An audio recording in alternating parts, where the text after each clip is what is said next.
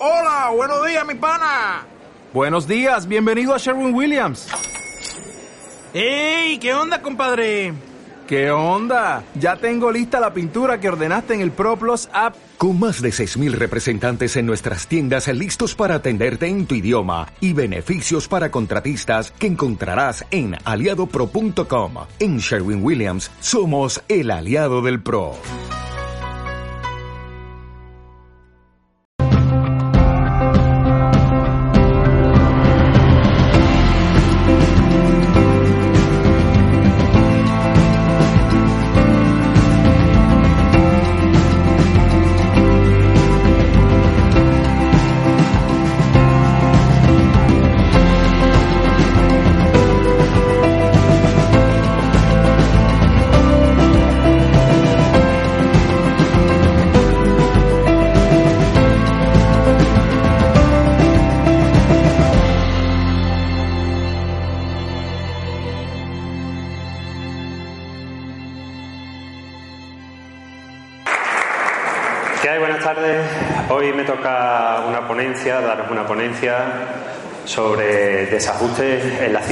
Y en la columna vertebral. Eh, creo que en el folleto no pone una I y parece que desajuste pélvico en la columna vertebral, no, I de la columna vertebral. Como bien ha dicho mi maestro Israel, eh, me formé en Quiro, he hecho varios cursos, ahora actualmente ejerzo como profesor de osteopatía y el taller de hoy está mm, no encaminado a daros una clase, ¿vale? Es un ambiente mucho más relajado, ¿vale? Es un congreso en el que aquí lo que estamos somos colegas de profesión. Entonces, como bien habéis visto a lo mejor en, la revista de- del congreso, muchas veces terminamos un curso, un curso perdón, y el problema que tenemos es que tenemos muchas herramientas y tenemos muchos test, pero no sabemos por dónde empezar. Tenemos muchos conceptos nuevos metidos en la cabeza y cuando llega un cliente a nuestra consulta, claro, la incertidumbre, ¿por dónde tiro? Bueno, pues este esquema que os he dado, de, que tenéis en el, en el libro, eh, son 25 puntos que después podéis variarlo como queráis y se pueden añadir más test. Pero es un punto de partida para que por lo menos salgáis al paso. ¿Vale? Primero voy a hacer esto y ya según veo lo que me va dando las pruebas, voy desarrollando más por un lado que por otro. ¿Vale? Como bien ha dicho Israel, eh, claro, estos son pruebas casi todo de evaluación osteopática. Pero eso no quita que dentro de la evaluación que hagáis, ¿eh? si tenéis otras técnicas, podéis compaginarla con la osteopatía. ¿Vale? Sabéis muchas veces que la osteopatía también tiene contraindicaciones y aplicáis otras técnicas, como por ejemplo habéis visto esta mañana el taller de Sotay de Arturo Valenzuela. Habéis visto, tengo una inflamación y ¿qué hago? Le voy a decir, vete a tu casa. No, la persona viene y quiere por lo menos salir de vuestro establecimiento un poquito mejor. Pues vale, vas a salir un poco mejor.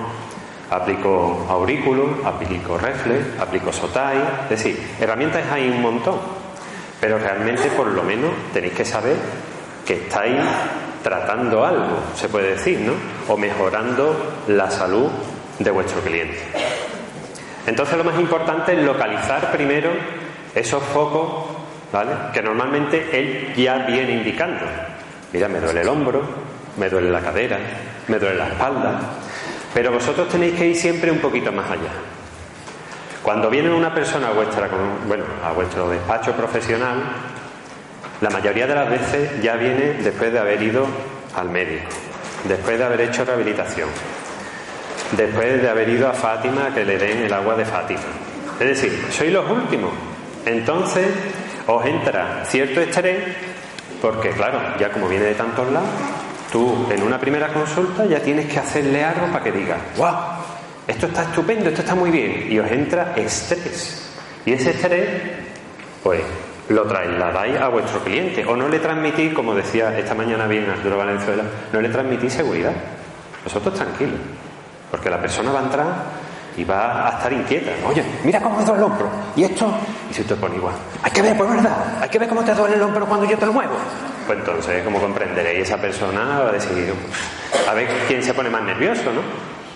Entonces, el concepto que quiero dar aquí es, primero, tranquilidad. Vuestra primera consulta, entra la persona, bueno, yo voy a atenderte, yo voy a hacer una serie de test en lo que voy a intentar, por lo menos, saber que en esta zona tienes un problema. Aquí, en la zona superior, por ejemplo, y la zona inferior. Del lado derecho, del lado izquierdo. Y por, desde ahí empezar a trabajar. ¿Vale? Bien, no me voy a dilatar más y voy a empezar con la ponencia. Primero, los principios de la osteopatía, para que aquellos que no tengan contacto con la osteopatía, saber cómo nos regimos nosotros. Nosotros nos regimos por cuatro principios. El primero, la unidad del cuerpo. Yo no puedo coger y decir, no, un estómago no tiene nada que ver con columna lumbar, o un riñón con columna lumbar, mejor dicho. ¿Vale? No. Yo no puedo disociarte a ti las emociones que tengas con el resto, con tu estructura. No. Tenéis que tratar a vuestro cliente como algo global. Si os entra en consulta una persona muy inquieta, muy nerviosa, ¿qué es lo primero que tendríais que hacer? Lo primero, relajarle un poquito el sistema nervioso y a partir de ahí vais trabajando. Porque si no, imaginaros, una persona con un estrés muy importante, ¿creéis que le vaya a poder dar un masaje? Por ejemplo, los que soy aquí quiromasajistas. ¿Qué es lo primero que se recomienda cuando una persona viene muy, muy, muy nerviosa a consulta? Bajarle las revoluciones, relajar el sistema nervioso y ahora empiezo con el masaje. ¿Y el masaje cómo? Suavito, ¿vale? ¿Por qué? Porque si está estresado, lo que son los estímulos, o se puede decir, eh, el nivel de excitabilidad de la célula, está que con un pequeño estímulo salta y salta el dolor. Y vosotros no queréis darle más dolor. Por eso empezáis suave, vais relajando el sistema nervioso y ya vais avanzando. ¿Vale? Bien, el segundo, la estructura gobierna la función y viceversa. Claro, imaginaros, si tenéis una rotación vertebral y comprime una zona de estómago, ¿creéis que el estómago va a hacer bien su función? No. ¿Creéis que, por ejemplo, os dais un atracón de comer, ese estómago está inflamado, no va a presionar a la estructura? No podéis disociarlo. Nuevamente, el principio, si os fijáis, se entremezclan uno con otro. Después tenéis el siguiente, la autocuración. La autocuración no es que yo me ponga las manos y me autocuro. Hay otras técnicas, ¿vale? Como el Reiki, que utiliza a otro nivel, ¿vale? El poder de restauración del cuerpo. Pero el cuerpo intenta mm, mantener su supervivencia. Entonces tiene unos niveles y tiene unos mecanismos para defenderse. Entonces la autocuración es, estás tranquilo, tu cuerpo se relaja, se va reconstruyendo y las zonas afectadas se van intentando, se puede decir, curar ellas solas.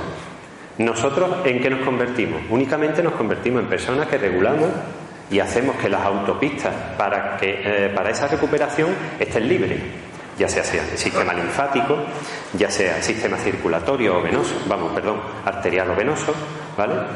O ya sea eh, el sistema nervioso, ¿vale? Tened en cuenta que hay que mandarle un impulso nervioso para que se estimule la recuperación a nivel celular, ¿vale?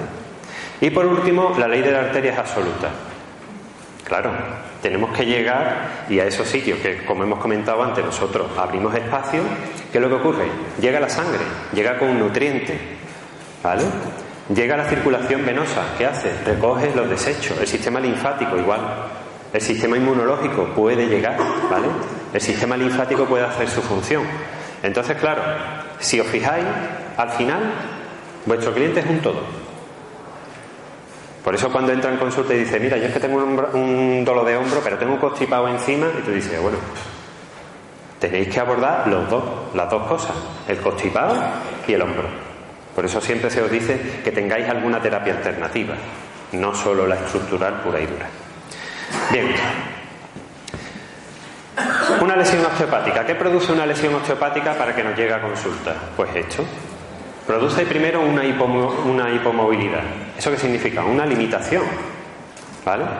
Puede ser muscular, ligamentosa, ¿vale? Articular, ¿vale? O ósea, ¿vale? Después eso va a generar unos defectos posturales. Si yo me limito, yo para intentar llegar a donde quiero voy a forzar la postura. Ya hay defectos posturales. Y para que se mantenga esa hipomovilidad va a haber contracturas musculares. Es decir, si a mí me duele para este lado, yo me muevo para el lado contrario, ¿verdad? Eso va a generar a nivel del cerebelo, ¿vale? Que es el que mantiene el tono muscular y la postura, va a generar una contractura que vosotros no os dais cuenta, pero claro, mantenida en el tiempo genera dolor, ¿vale?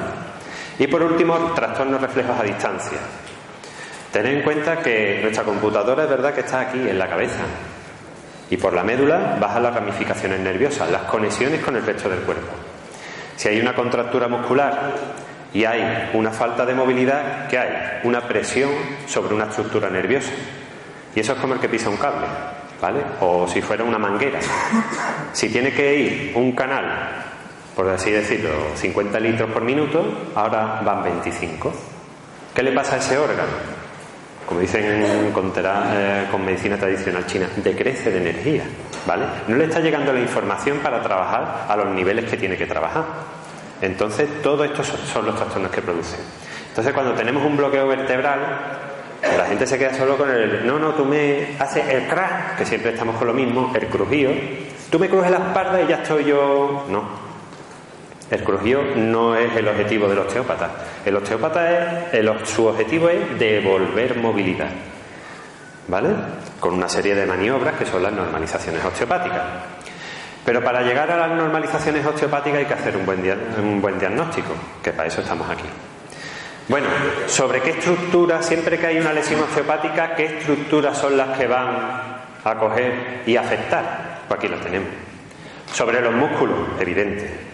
Sobre articulaciones y ligamentos, también. Sobre los huesos, también. Sobre las estructuras nerviosas, lo hemos comentado hasta ahora. Los vasos nerviosos, perdón, los vasos eh, sanguíneos, también. Es decir, si os fijáis, todo está afectado, todo. Órganos, vísceras, piel. Cuando está, por ejemplo, vamos a hacer una de las pruebas, que es el pinzado rodado, cuando está el tejido engrosado, vosotros, ¿por qué creéis que se engrosa el tejido? ¿Así por gusto? No. Es que por culpa de una lesión osteopática no le lleva eso, la vascularización ni nerviosa ni sanguínea. Entonces esa zona empieza a decrecer. Crea un dolor, ¿vale? Que constantemente no puede estar. El cuerpo avisa, da el aviso, oye, aquí tienes un problema, da la señal de dolor. Pero llega un momento en que el cuerpo dice, mira, esto duele, esto también, yo no puedo estar en todos los frentes. La economía, ¿os acordáis? El confort, la economía, ¿vale? Entonces, ¿qué es lo que hace el cuerpo? Esta luz la apago. ¿Cómo la apago? Dejo de llevarle inervación y dejo de llevarle vascularización, tanto arterial como venosa. ¿Qué ocurre?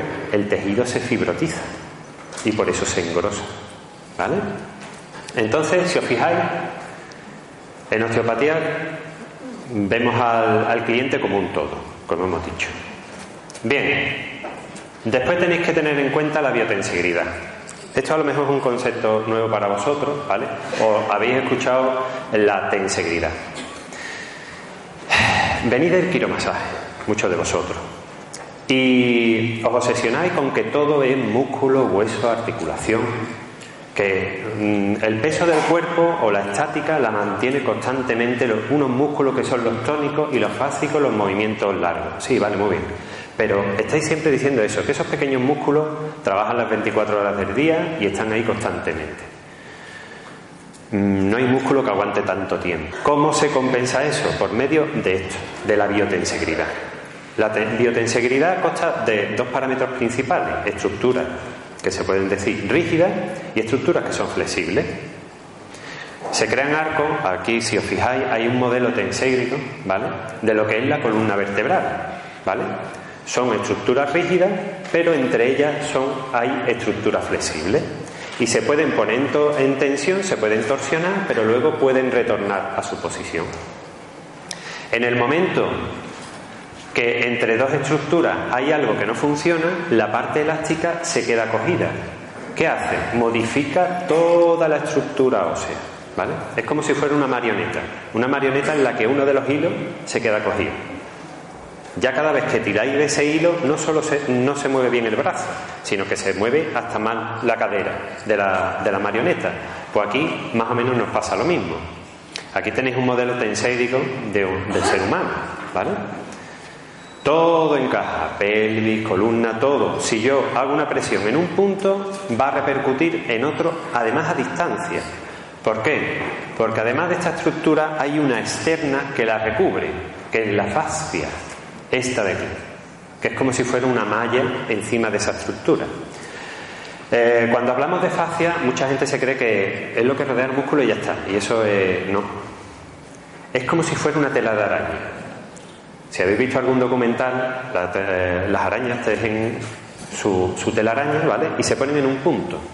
Y en el momento que hay una tensión en un, porque cae una mosca o lo que fuera, en una esquina, la araña lo detecta. Pues nuestro sistema nervioso es igual de sensible. ¿vale? Tenemos la fascia y la fascia es inextensible, no se extiende. ¿vale? Permite que en su interior haya un juego. Pero si hay una cicatriz, si hay una infección, ¿qué ocurre con esa fascia? Se repliega o se puede adherir a las estructuras. No hay deslizamiento entre el músculo y la fascia, por ejemplo. Y una vez que se produce ese atrapamiento, aunque sea en el dedo gordo del pie, al final a mí me duele el hombro. Creo que habéis tenido el ejemplo de cómo trabaja la fascia Arturo Valenzuela.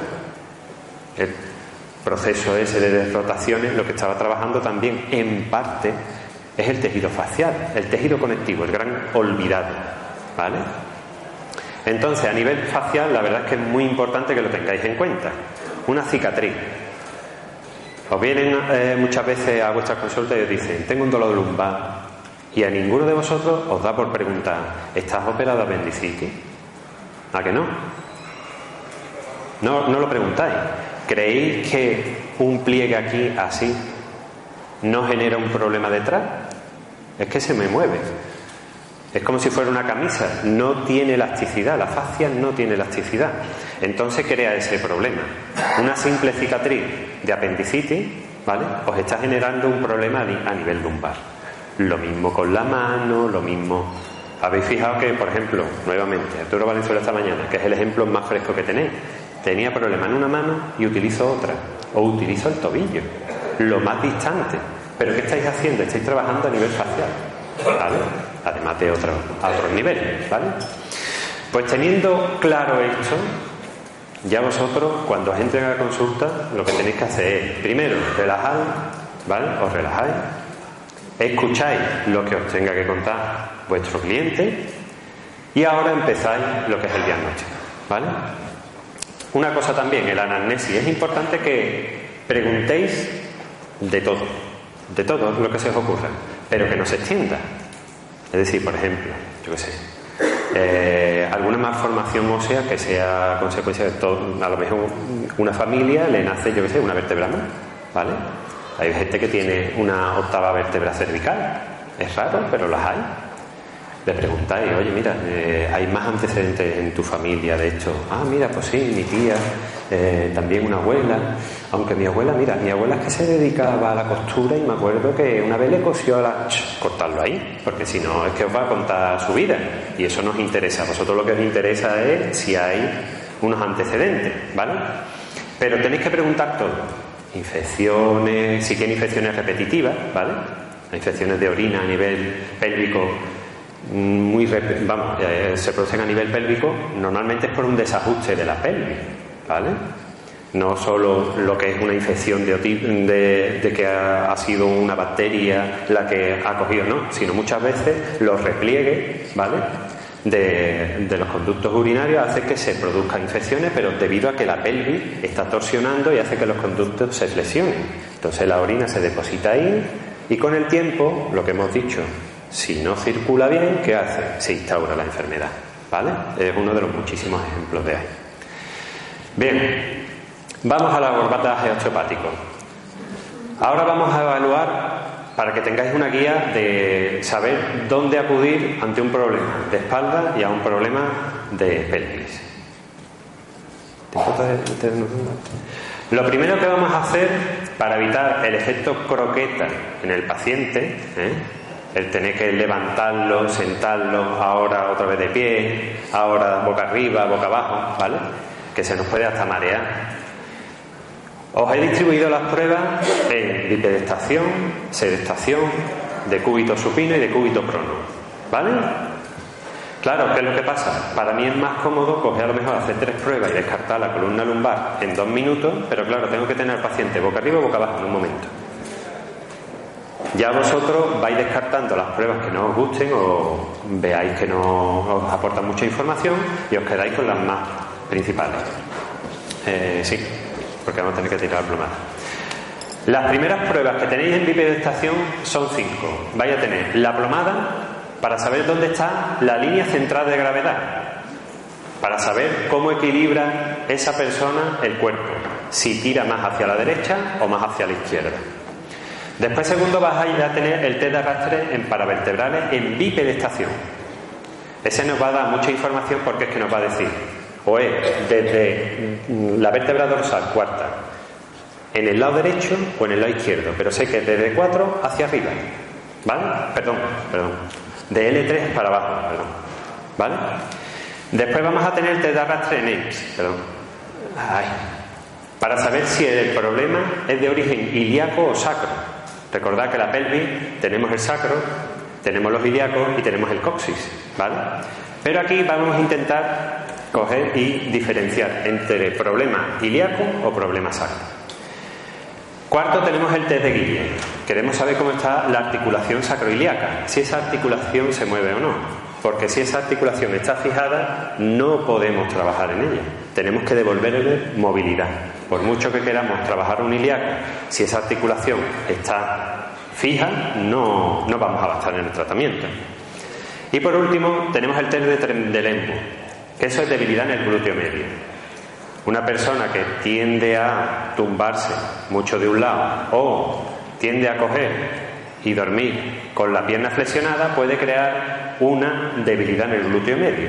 Y por mucho que quiera mantener la pelvis la postura, no puede, porque uno de los estabilizadores no funciona. Bien, vamos a ver una por una. El primero que tenéis es el test de la plomada. El test de la plomada es para ver la línea central de gravedad, es decir, si él tiene su desnivel hacia la derecha o hacia la izquierda. Bien, un momentito. Todos sabéis que, es una plomada, ¿verdad? La habéis utilizado mucho, en los, los albañiles lo utilizan mucho, ¿vale? Pues los osteópatas también. Eh, tenéis versiones 2.0, que son las plomadas láser, ¿vale?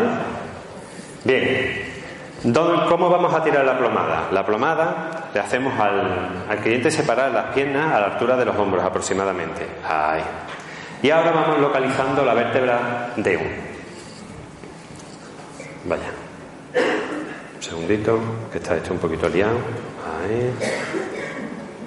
Ahora. Entonces, bajamos un poquito lo que son los calzoncillos o las braguitas del cliente y vamos a utilizar de, referencia el pliegue interglúteo, ¿vale? Porque el pliegue interglúteo está en la zona media de lo que es la pelvis. Tiramos la plomada, mira hacia el frente, ¿vale?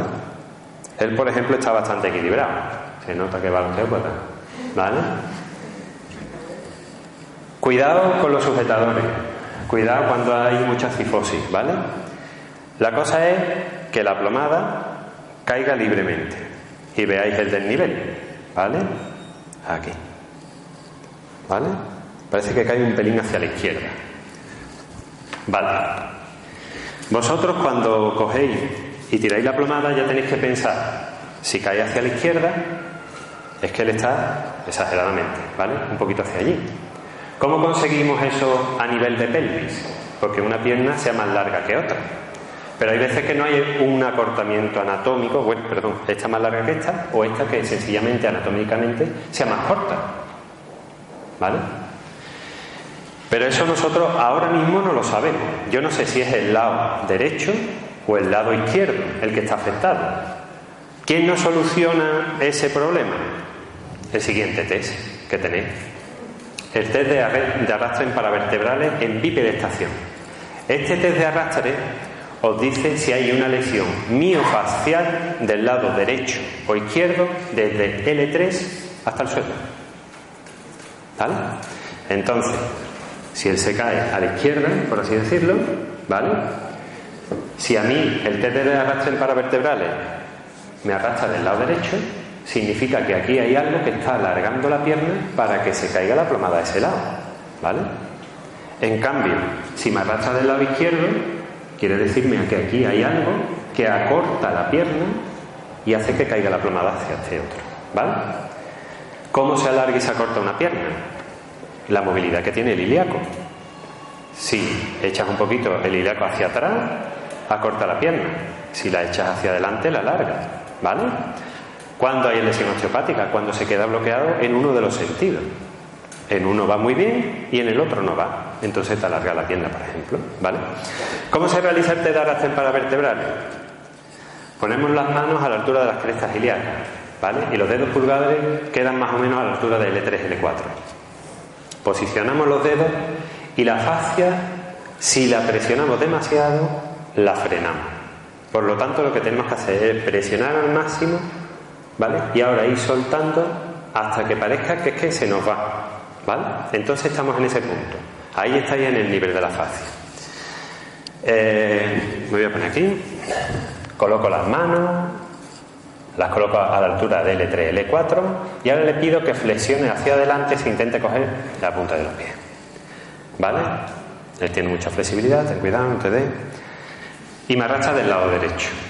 Si se iba la plomada un poquito hacia la izquierda y me arrastra del lado derecho, ¿qué me está indicando? Que su problema lo tiene en esta zona. Ya esta, me olvido. ¿Significa eso que yo no voy a tratar aquí? No. Yo puedo tratarlo. ¿Por qué?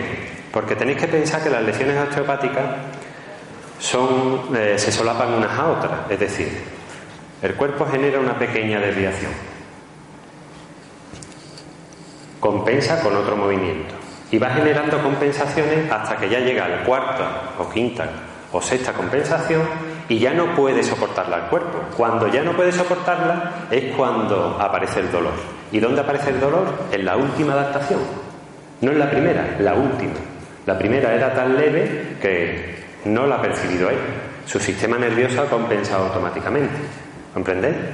Entonces puede pasar que como él, por ejemplo, que ha al lado derecho, yo ahora eh, coja, trate su parte derecha y ahora cuando vayamos a hacer nuevamente la arrastre, cuando hemos terminado nuestro trabajo, ahora nos arrastra al izquierdo. ¿Y ahora qué pasa?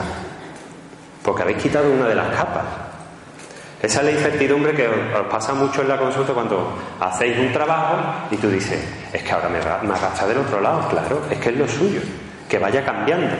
Si no arrastra, es que los problemas de miembros inferiores has terminado y tienes que continuar con los de miembros superiores.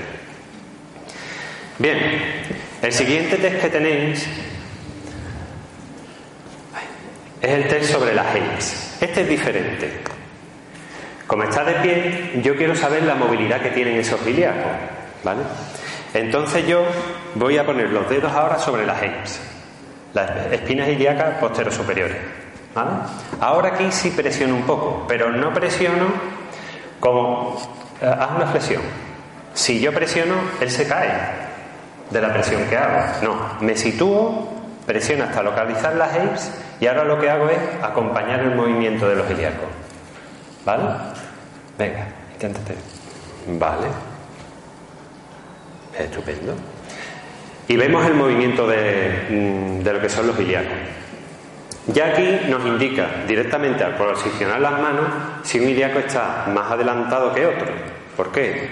Porque si va hacia adelante, ¿qué es lo que ocurre con la espina ilíaca posterior superior? Sube.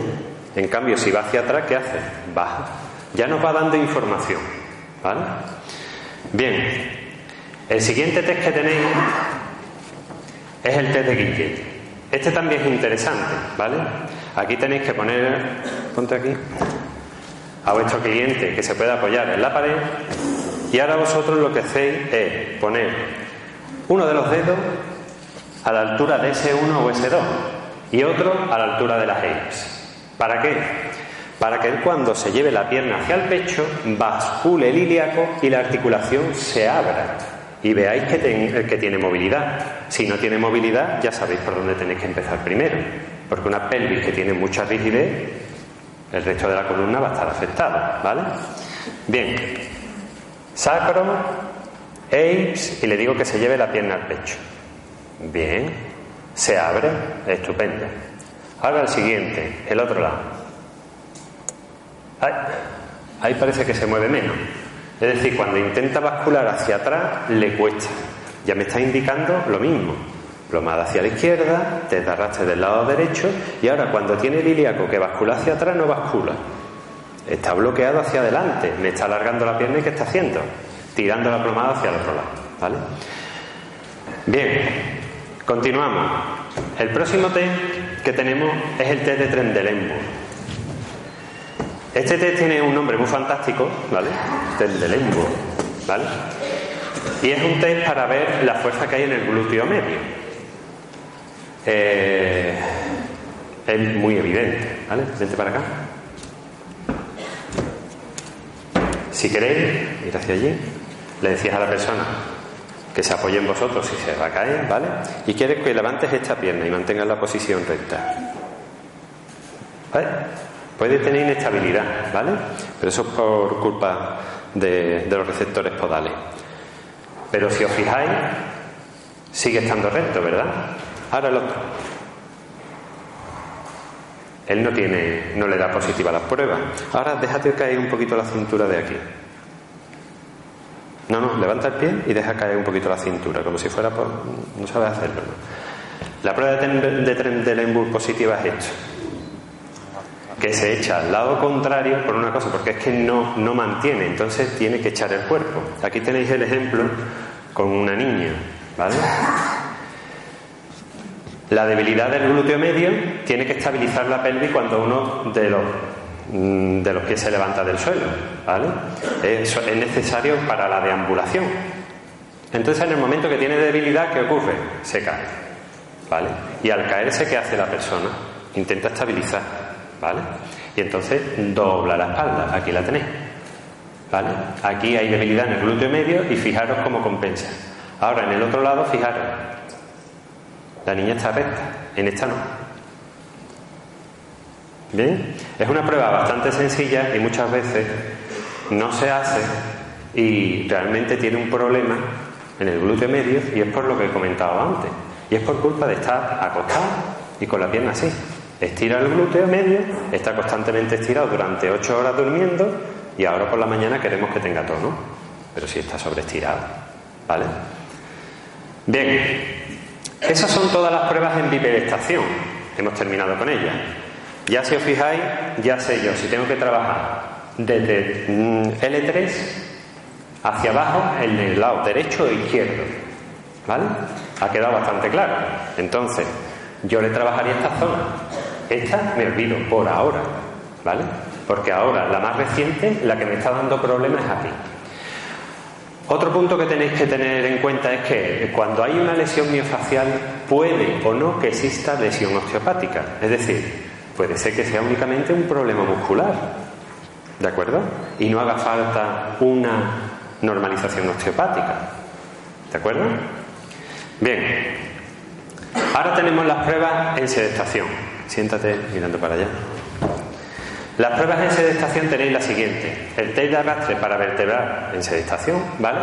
Y ahora me va a indicar la lesión miofacial, pero de D4 hacia arriba. Es decir, ya tengo un cuadrante de cintura para abajo y ahora voy a tener un, cuadrante de la zona superior dorsal hacia arriba. ¿Verdad? Pues la verdad es que hemos simplificado bastante el trabajo, ¿vale? Después vamos a tener un test de arrastre, pero ahora sobre AIDS pero sentado. ¿Sabéis qué ocurre cuando uno se sienta? Que los isquiones se anclan. Entonces, cuando hacéis la flexión y la extensión, quien se mueve es el sacro. Y ahora ya estáis valorando el sacro. ¿Vale? Entonces ya la cintura pélvica la vais a tener casi, casi lista. ¿Vale? Y después vais a tener test de movilidad sobre AIDS, en lateralización y rotación. El primer año de osteopatía, la parte más importante es el sacro. ¿Y por qué? Porque hay inserciones, como son la de la dura madre, que va a afectar a nivel craneal directamente. ¿Vale? La dura madre inserta en sacro coxis y después se puede decir que sube, o mejor dicho, baja desde el cráneo, pero bueno, va en caída libre. No tiene ninguna fijación. Únicamente se fija a nivel de occipital, atlas y asis. Y una vez que entra dentro del cráneo, tiene unos repliegues ¿vale? Entonces cualquier movimiento a nivel craneal, ¿vale? O de cabeza acaba en la pelvis, ¿vale? Por eso muchas veces en primer año estáis ahí corrigiendo, venga, y este sacro rebelde es que te falta corregir arriba. Habéis quitado la tensión en la parte inferior, pero queda la parte superior. ¿Vale? No podéis disociar una de otra. Y por último tenéis el test de la arteria vertebral. Ese es muy importante. Vemos vídeos de internet, vemos ponencias y se ponen a crujir cuello como si fueran castañas. Yo no sé si habéis visto alguno. Venga, está para acá. No, esto, esto no pasa nada. venga, venga, crujido. Hoy que bien me ha dejado el cuello. Pero qué problema viene cuando hacéis el test de la arteria y da positivo. Porque afortunadamente el cerebro tiene dos entradas de sangre y claro, si una falla, la otra mantiene al ser humano con vida. Pero ¿y si le metéis un viaje a la arteria que tiene bien y se la cerráis momentáneamente? ¿Sabéis qué os pasa? Que, vamos, os entra una cagalera como la copa un pino. Empieza lo que es una desregulación del sistema neuro, neurovegetativo, ¿vale? Una reacción. Y claro, empieza la persona, uy, me estoy mareando. Sí, pero ¿estás bien? No, ve estrellita, ¿qué pasa? Uy, uy, uy, uy. Empieza a convulsionar un poquito y vosotros no vean. Convulsiona él y convulsiona vosotros también ahí. Y entonces no atináis a llamar a urgencias. ¿Vale? Eso ocurre por eso, porque cerráis momentáneamente con la, con la normalización el riego sanguíneo y entonces hace como si fuera un reset. Vosotros cuando se bloquea el ordenador, ¿qué hacéis? Apagáis, ¿no? Pues hacéis lo mismo. Primero cae y después otra vez dice, venga, restauración del sistema. O, iba cargando los programas. Venga, primero, que eres tonto el culo, primero, ese es el primero cargado. ¿Vale? Después los estudios de no sé qué, pero lo primero que se carga es la personalidad. La cuestión, que este test siempre tenéis que hacerlo. Sale alumnos de tercero con su diploma y venga, vamos a corregir cervicales. Y el test de la arteria, ¿eh? ¿ese test cómo? de que no se acuerda Y eso hay que, hacer, que hacerlo siempre. Bueno, vamos a empezar con el primero. El test de Arrachen para vertebrales. Lesión miofacial en cuadrantes superiores. Lo hacemos igual que antes. ¿Vale? Pongo las manos a la altura de las crestas ilíacas, a la altura de L3, L4, me pongo a dos dedos aproximadamente de las espinosas y le pido a mi paciente que se ponga las manos en la nuca, los codos hacia adelante y se inclina hacia adelante. Y veo cuál es el que. Como veis ahí en la imagen, lo suyo sería en un banquito. ¿Para qué? Para que los pies estuvieran en el suelo. A él le cuelgo. Entonces esta, prueba está faseada aquí, ¿vale? Pero lo suyo es tener un banquito, ¿vale? De una conocida empresa eh, holandesa creo que es, ¿vale? O finlandesa, ¿vale? Muy baratito. Lo sentáis porque tiene que ser rígido. ¿Para qué? Para que los ilíacos estén fijados. Porque si es muy blandito, los ilíacos no se fijan, ¿vale? Por eso los banquitos son duros. Dice, ya os podría poner un de espuma, pues no. Los banquitos tienen que ser duros. La cuestión, que si me arrastra, por ejemplo, del lado derecho, yo voy a saber que tiene un problema inferior de L3 hacia abajo del lado derecho y de D4 hacia arriba del lado derecho también. Vale, pues ya sé yo las zonas que voy a trabajar. Voy a trabajar aquí y voy a trabajar aquí. Ya no tengo que trabajar todo el cuerpo. Estáis ahorrando cerca del 50%. Aparte, siempre que haya un arrastre, cuando está en sedestación, que sepáis que el problema es primario Siempre se habla de problema primario y secundario. ¿Qué es lo primero a tratar? No. Es lo primario. Lo primario significa que es lo principal. Y eso es muy, muy sencillo. De aquí hacia arriba hay cuatro puntos de equilibrio en el cuerpo. Y de aquí hacia abajo solo hay dos puntos de equilibrio. Como comprenderéis, cuatro ganan a dos. Entonces, siempre que arrastre aquí, primario arriba, ¿Principal a tratar? No, porque él me viene con un dolor en la espalda y yo voy a tratar aquí abajo. Siempre tenéis que tratar donde le duela. ¿vale? Si os fijáis aquí, el trabajo es totalmente diferente al que habéis visto esta mañana. Antes a distancia y nosotros, se puede decir, la visión occidental es irnos al problema e intentar relajar la zona para después hacer la normalización osteopática. Bueno, ¿os ha quedado claro de que si es de arriba es principal? Sí, ¿no? Vale. Segunda prueba, test de arrastre sobre EIPS. Lo que os he comentado. Ahora, ¿qué ocurre? Que al estar los isquiones fijos, si yo pongo los dedos sobre las apes, cuando él se incline, lo que arrastra es el movimiento del sacro. ¿Vale? Entonces aquí estáis diagnosticando si hay un problema sacro, si las hemibases que apoyan en los ilíacos se mueven o no. El sacro tiene que bascular entre los ilíacos, aunque parezca que no, pero sí, bascula. No es una pieza, no es un, círculo eh, cerrado, ¿vale? Y que está bloqueado, no.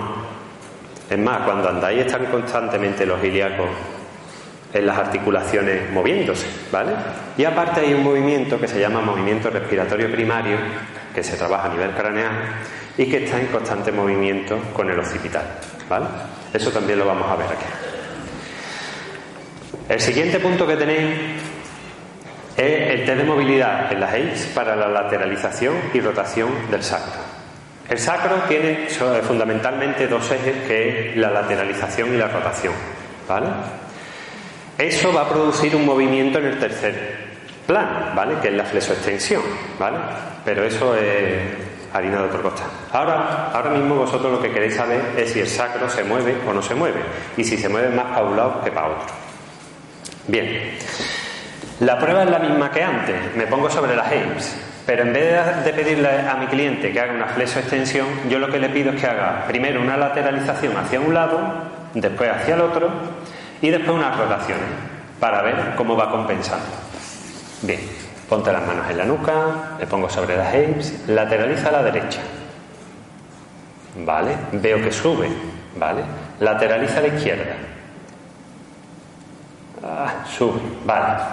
Ahora haz una rotación hacia la derecha. Esta se va y ahora hacia la izquierda. Esta se va mucho más, ¿vale? Me está indicando que este está anterior. Bien. Eso es para saber la posición que tiene el sacro. Ya sabéis cómo está el ilíaco o si está afectado, ya sabéis cómo está el sacro. Cuando se estudia el sacro, se saben los músculos que hay que trabajar para la lateralización y la rotación. ¿Vale?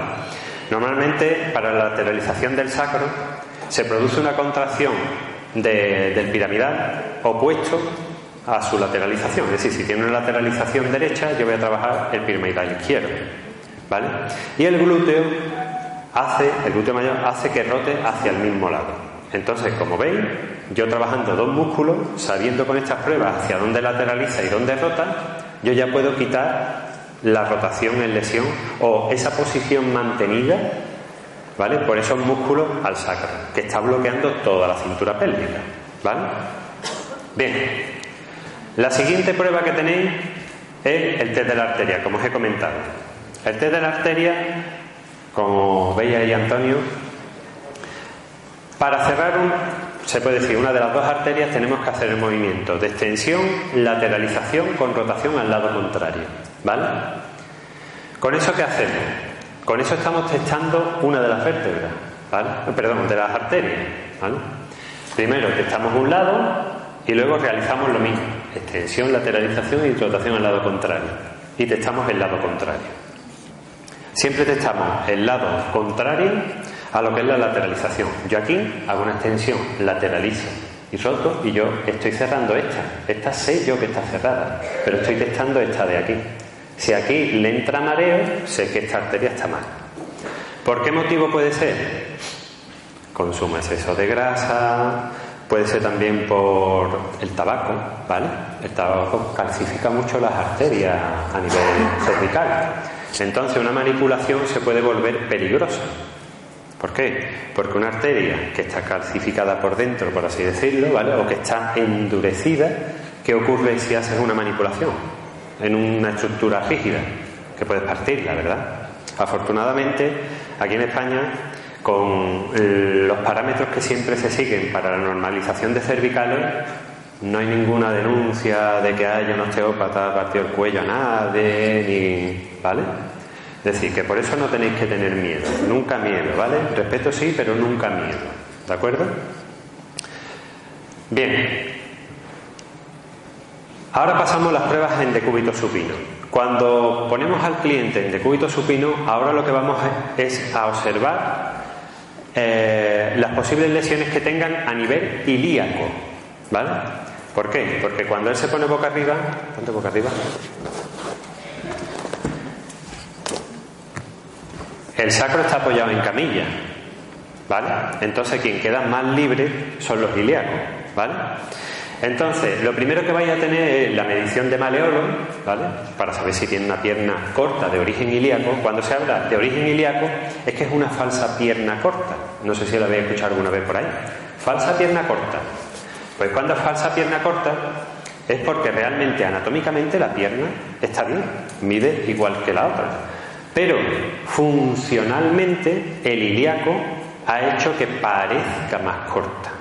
Yo hago así y parece que mi pierna es más corta. ¿Vale? Bien, después también tenéis la medición de ellas. La medición de ellas es para saber el estado en que están los ilíacos. Lo mismo que antes. Si atrás sube, delante tiene que bajar. Y entonces veo que el ilíaco se va hacia anterior. O si va posterior, ¿vale? Esta sube y esta baja. ¿vale? Entonces, esta medición, ¿por qué la hago? Porque cuando la ella es más baja, pero el maleolo es más alto, me está indicando que ahí hay una pierna corta anatómica. Porque lo normal de un ilíaco anterior es que alargue la pierna, ¿verdad? Por lo tanto, abajo los maleolos tendrían que estar más largos, ¿verdad? De ese mismo lado.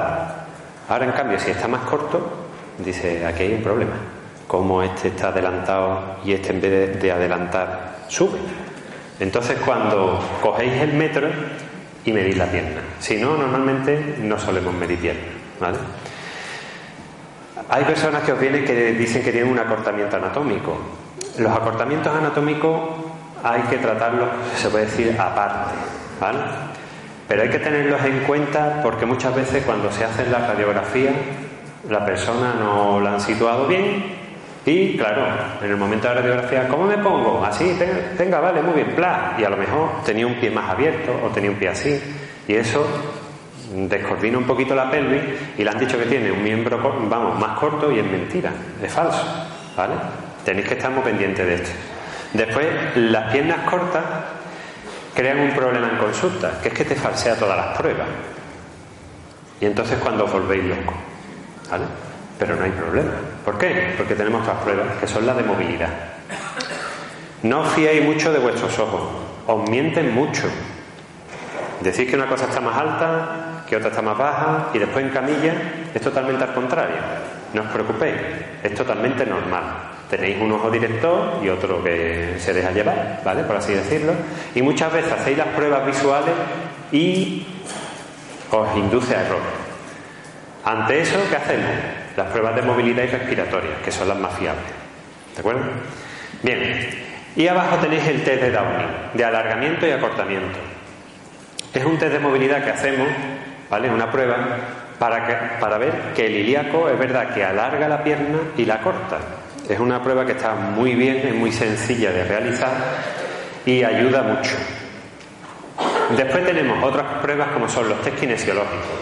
Los test kinesiológicos al osteópata le complementan el trabajo. ¿Por qué? Porque si hacemos un test de eco y de psoas bilateral a 90 grados, vamos a saber directamente si hay una afección en columna cervical o si hay una afección en columna lumbar. Columna dorsal la veremos después.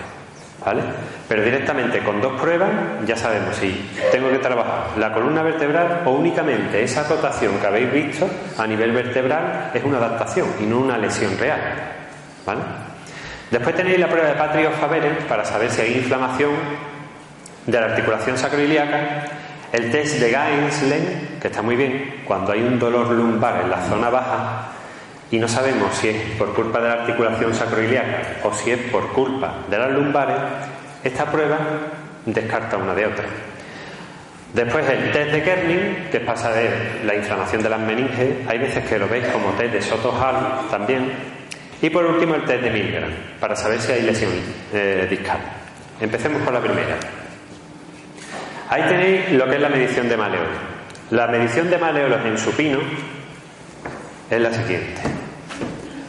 Le pedís a vuestro cliente que flexione las piernas. Flexiona las piernas, levanta el culete, bájalo y ahora traccionáis suavemente. No peguéis un tirón, traccionad suavemente. Le quitáis los calcetines, ¿vale? Y realizáis una leve rotación interna. ¿Cómo, eh, ¿Cómo conseguís eso?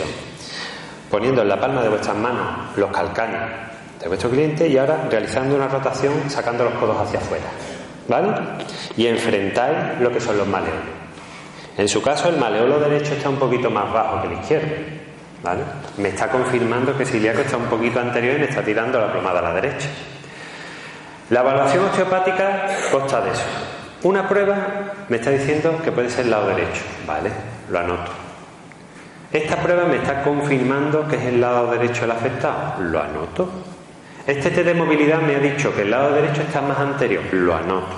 Es decir, vais, se puede decir, por círculos concéntricos, vais de mayor amplitud hasta que vais poco a poco llegando y concretando la lesión, ¿vale? En este caso, en la medición de maleolos, como os he comentado, el lado derecho es más bajo, ¿vale? Lo voy apuntando. Sigo con el diagnóstico. El siguiente punto. La altura de las AIMS. La altura de las AIMS me voy a la espina ilíaca anteros superiores y ahora tenéis que tener en cuenta que vuestro ojo director esté fuera de camilla. Muchas veces no sabéis cuál es vuestro ojo director, eso es normal. ¿Qué hacéis?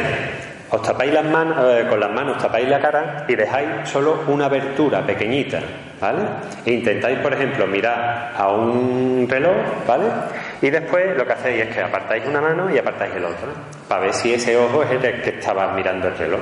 O a un compañero lo miráis. Mira, con este, aquí es cuando te veo, ¿vale? O cuando lo veas, vais cerrando un ojo u otro y vais sabiendo cuál es vuestro ojo director. Los profesores normalmente lo que hacemos es como si fuera un cono de, cartón agujereado, lo ponemos en la cara del paciente y digo, venga, mírame, y automáticamente se ve el ojo que es el director, ¿vale? Pero recordad eso siempre. Para que no os engañe demasiado la visión, siempre el ojo director fuera de camilla. Mi ojo director es el izquierdo, por lo tanto, es en el lado, se puede decir, derecho del cliente donde me tengo que poner y miro la altura de las espinas ilíacas superiores.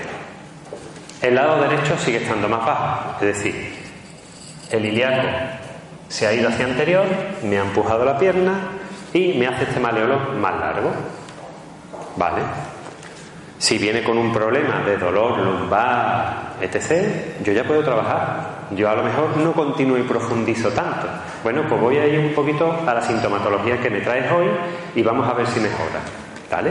No tenéis que trabajarlo todo eh, en una misma sesión, ¿vale? Si ni el médico, el fisioterapeuta, eh, el acupuntor, Fátima, no ha podido resolverte el problema en cuatro años, no pretendáis que en una sola sesión yo te la recupere, ¿vale? Pero sí es verdad que en una sola sesión él va a notar cambio, porque estáis incidiendo en el punto que tiene lesión, ¿vale? Si por lo que fuera, como os he comentado, este punto, que es la ira, está más bajo y ahora me encuentro que el maleolo está más alto, ya solo me falta confirmarlo con la medición, con un metro, con un simple metro de costurero.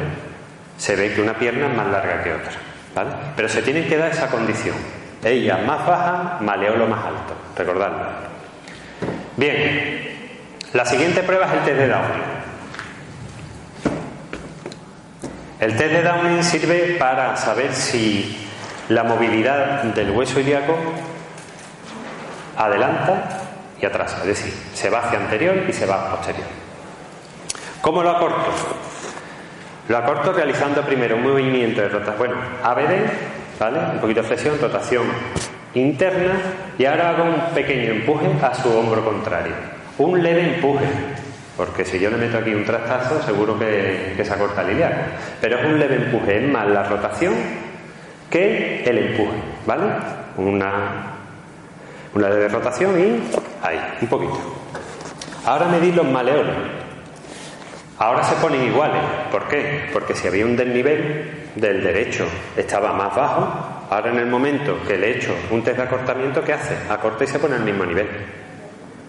He terminado mi trabajo porque te digo, ya, te lo he cortado, ya vete a tu casa. No, esto es temporal, ¿vale? ¿Cómo extiendo otra vez ese, ese o le devuelvo a su posición neutra? Haciéndole una flexión total. Venimos aquí y otra vez sigue teniendo él su maleolo más largo, ¿vale? Ahora tenemos que hacer un test de alargamiento. Muchas veces estamos pensando que su ilíaco anterior tiene que estar, tengo que llevarlo a la posición más neutra, por así decirlo. Pero no, hay veces que ese ilíaco tiene que estar anterior porque después tiene unas compensaciones a nivel superior, ¿vale? Y si él tiene compensaciones aquí arriba, aquí abajo tiene que haber compensaciones.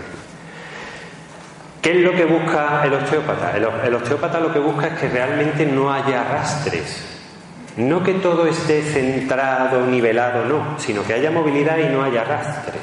En el momento que yo le haga el test de arrastre para vertebrales, tanto en bipedestación como en sedestación, y no haya arrastres, yo casi he terminado, porque me quedan los test de equilibrio. ¿Vale? Bien, realizo el movimiento contrario. Una ADD, una rotación externa y ahora tracción un poco. ¿Vale? Tracción en dirección al pico de la camilla. Y ahora vemos si la pierna alarga. Efectivamente, alarga. ¿Y por qué alarga más que acorta? Porque se os puede dar caso. Hay que ver que no acorta nada y alarga mucho. Claro, porque está en una lesión anterior. Por eso no acorta nada. Pero en su caso, acorta un poquito y alarga más. ¿Por qué? Porque lo que me está diciendo es una tendencia que él tiene. Pero él tiene movilidad. Por lo tanto, yo aquí no trabajaría mucho, me iría a otro punto de equilibrio más importante. ¿De acuerdo? Bien, el siguiente punto que tenéis, los test kinesiológicos. Esto está muy bien. ¿Por qué? Porque si combináis los test de arrastre, la plomada, los test de arrastre y los test kinesiológicos, habéis terminado en dos minutos. Es hago la plomada, sé dónde está tu línea de equilibrio, hago los test de arrastre en supino y, perdón, en bipedestación y en sedestación, y ahora te hago los test kinesiológicos de eco, SOAS a 90 grados y redondo mayor, y ya con eso sé yo si tiene un problema, o cervical, dorsal o lumbar, o si no lo tiene, claro. ¿Vale? ¿Cómo se realizan los test kinesiológicos? Primero que el cliente no se toque nada, porque si él empieza a tocarse cualquier parte del cuerpo, cuando yo estoy haciendo el test kinesiológico le estoy testando esta zona del cuerpo que se toca con la mano. Por lo tanto, las manos a lo largo. Le giro la cabeza para el eco. Ya le digo que aguante. Aguanta fuerte, ¿vale? No sirve eso de relaja un poquito. Aguanta fuerte. No, eso no. Hay que dejar que el cerebro oiga la orden y mantenga. Aguanta fuerte. Ahí. Estupendo ya no tendría que hacer del otro lado. Porque cuando hay un problema cervical, la inervación del eco se debilita bilateralmente. Tienen que ser los dos lados los afectados. Si los dos estuvieran débiles, entonces sí, diría yo tienes un, tienes un problema cervical. Tengo que trabajar cervical. A nivel lumbar, ¿cómo sería? SOS a 90 grados. A 60 grados trabaja el cuádriceps, a 90 grados trabaja el SOA. Aguanta fuerte. Y aquí hay que apretar. Aguanta fuerte. ¿Lo haría del lado contrario? ¿Sí? ¿Por qué? No. Porque tiene que ser bilateral. Si aquí se me debilita, él puede tener un problema de SOA. Hago el otro. Pero si es bilateral, sí me fío que tenga un problema lumbar. ¿De acuerdo? Entonces, para los test kinesiológicos siempre que tiene que ser la debilidad bilateral. Si es unilateral, puede ser un problema muscular, ¿vale? Funcional, únicamente. En el momento que uno de ellos esté fuerte, ya me está diciendo que el problema lumbar no tiene. Entonces, el problema lumbar y problema cervical lo descarto. Ya sé que en lumbares y cervicales no tengo que trabajar, pero en ilíaco, por ahora sí, Isaac. El siguiente test es la prueba de Patrick O'Favero. Este consiste en que Ya que sé que la articulación sacroiliaca del lado derecho está afectada, voy a saber si tengo que trabajarla o no. Entonces, tenéis que flexionar la pierna por encima de la rodilla y ahora presionar. ¿Cómo hay que presionar? Manteniendo la pelvis, me pongo aquí para que lo veáis, ¿vale? Manteniendo la pelvis y presionando en la pierna. ¿Eso qué hace? Eso hace que la articulación se estrese. Si está inflamada, ¿qué es lo que ocurre? Automáticamente despierta el dolor. ¿Vale? Entonces, yo sé que esa, eh, articulación tendré que tratarla con otras terapias reflejas, pero no puedo trabajarla yo con osteopatía. ¿Vale? Vais viendo con qué terapia vais a poder trabajar. El siguiente que tenéis, el siguiente test, es la prueba de Gainsling. Esta la he incluido porque la verdad es que es muy útil. Él viene con dolor del lado derecho. Y yo le pido, vente hacia aquí, hacia mí, que saque la pierna derecha por fuera de camilla. ¿Vale? Siempre se sitúa uno aquí para que no se caiga el cliente. Y ahora le pido que se lleve la rodilla al pecho, llévate la rodilla al pecho. Y ahora le pregunto, ¿te sigue doliendo o te se ha quitado el dolor? Por ejemplo, te duele, ¿vale? Ya le subo la pierna y este test, según desaparezca o siga o continúa el dolor, ya te está diciendo si es nivel, si es lesión a nivel sacroiliaco o es nivel lumbar. Os comento. La pierna afuera hace que se curve mal la curvatura, vamos, la, curva de la columna lumbar. En el momento que él se lleva la pierna al pecho, la curvatura cambia. Al cambiar la curvatura, ¿qué ocurre? Si desaparece el dolor, os está diciendo que el problema es lumbar, porque es el factor que estáis variando. Ahora, en cambio, si él dice que le duele igual, ¿estáis variando algo? No. Por lo tanto, la articulación, ¿cuál es? La sacroiliaca. Entonces está muy bien porque muchos dolores en esta zona, pues descartas entre lumbares y sacroiliaca. Bien, la otra prueba que tenéis es la prueba de Kern, inflamación de meninges. Cuando una persona tiene meningitis no va a venir a vuestra consulta, porque eso conlleva fiebre, vómito, ¿vale? Pero pensemos que estamos en un estado muy inicial, ¿vale? Y esta prueba se la hace mucho a los, a los críos, cuando llevan a los niños al pediatra. Ponemos la mano en el pecho y lo que hacemos es levantarle la cabeza. Esto lo que hace es que estira las meninges si las meninges estuvieran inflamadas, crea tal tensión, tal rigidez, que no podéis flexionarle la cabeza, mucha tensión, ¿vale? Es algo bastante grave y acaba normalmente en el hospital, ¿vale? Tienen que tratarle. Pero también os puede pasar una cosa, que cuando yo flexiono, ¿vale? Él note a nivel dorsal, por ejemplo, una pequeña punzadita. Oye, mira, me tira, pero es a nivel de la espalda. ¿A qué altura? A esta altura, ¿vale? Te, venga, te la enseñado aquí, pero. ¿Qué os está diciendo?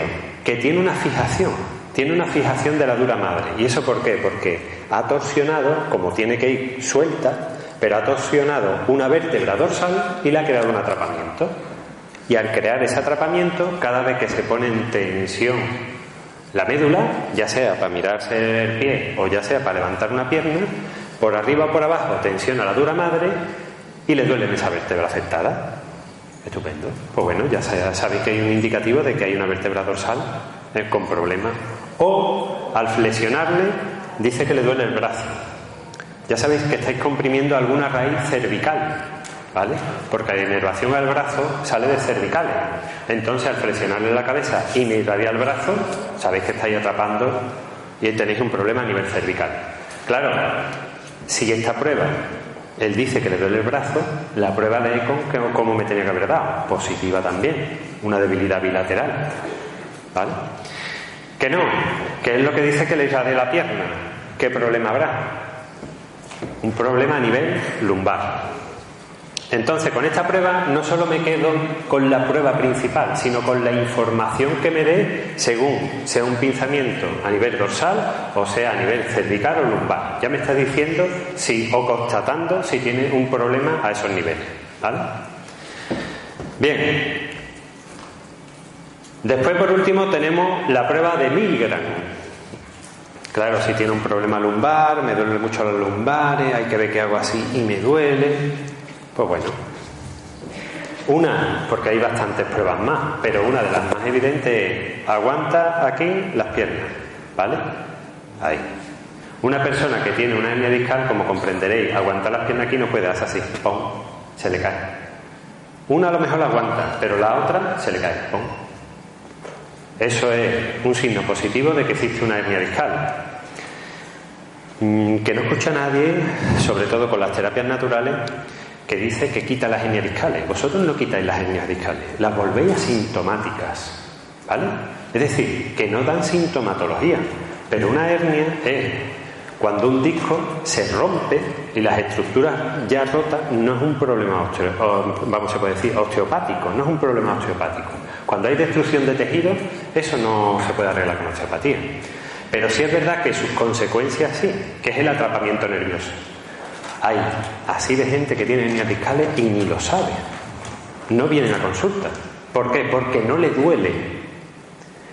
¿Y cuándo aparece el dolor? Cuando hay una irritación nerviosa. Pues nosotros nos limitamos a crear el espacio necesario para que ese nervio no se vea comprimido. Punto pelota. ¿Que le quitáis una operación? Una operación es un traumatismo bastante fuerte, ¿vale?